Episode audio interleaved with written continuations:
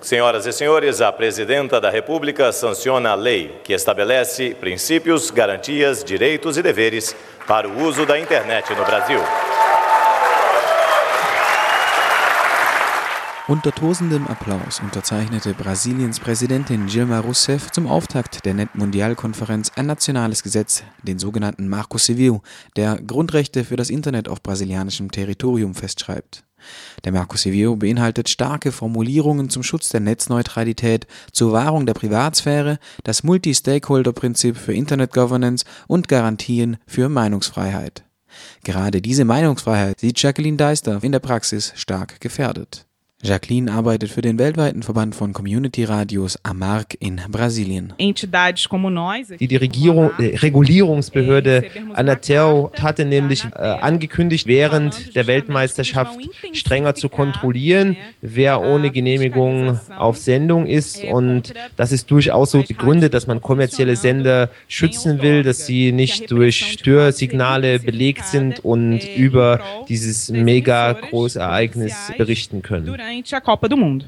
Beispiele für Repression gegen freie Radios bei Großveranstaltungen gibt es viele in Brasilien. Bei dem Rio Plus 20 Gipfel vor zwei Jahren stürmte die Militärpolizei das Gipfelradio und verlangte nach einem Verantwortlichen für diesen illegalisierten Sender. Não, somos todos os responsáveis aqui. Levanta a mão quem é responsável pela Rádio Cúpula. Gente. Welche Begründung die staatliche Regulierungsbehörde Anatel für die Schließung des Radios damals vorschob, erklärt Andreas Behn, freier Journalist in Brasilien. Die Anatel hat einfach gesagt, der nahegelegene Flughafen wird von diesem Sender, der relativ alt war, ähm, ja, dass es da also die Funkfrequenzen gestört werden und deswegen ginge das nicht. Das ist ein Argument, das immer wieder ähm, kommt und auch bei der kommerziellen Presse verbreitet wird. Aber es ist natürlich völliger Blödsinn, dass ein 25 Watt Radio ähm, einen zwei Kilometer entfernten Flughafen in irgendeiner Art und Weise stören kann. Ein aktuelleres Beispiel für die Einschränkung der Meinungsfreiheit in Brasilien ist die Beschlagnahmung des Sendematerials des freien Radio Muda im Februar diesen Jahres. Das Radio Muda sendet normalerweise vom Campus der Universität von Campinas im Bundesstaat Sao Paulo und ist im ganzen Land bekannt.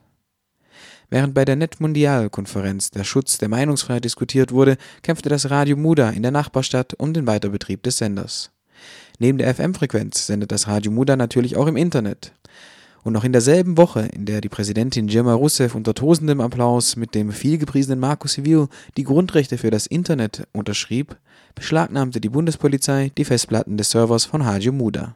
Vor diesem Hintergrund erscheint eine weitere Forderung Brasiliens in einem sehr zweifelhaften Licht, wie Anna Biselli von Netzpolitik.org beschreibt. Es gibt ja auch zum Beispiel Dienste wie Facebook und Google, die eben international agieren und da wollte Brasilien was machen dass nämlich diese Anbieter zum Beispiel die Daten in Brasilien speichern müssen. Das heißt, wenn ich dann ein Facebook-Konto in Brasilien hätte, dann wäre Facebook dazu verpflichtet, das auf einem Server in Brasilien zu speichern.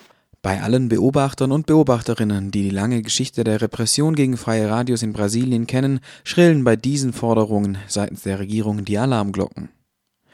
Wir müssen sehr aufpassen, dass die berechtigte Kritik an den Abhörpraktiken der NSA nicht als Argument genutzt wird, um nationale Zensurbehörden zu stärken. Das gilt im Übrigen auch für die Debatte in Deutschland, die von gefährlichen Vorschlägen wie E-Mail Made in Germany oder Deutschland Cloud nur so strotzt.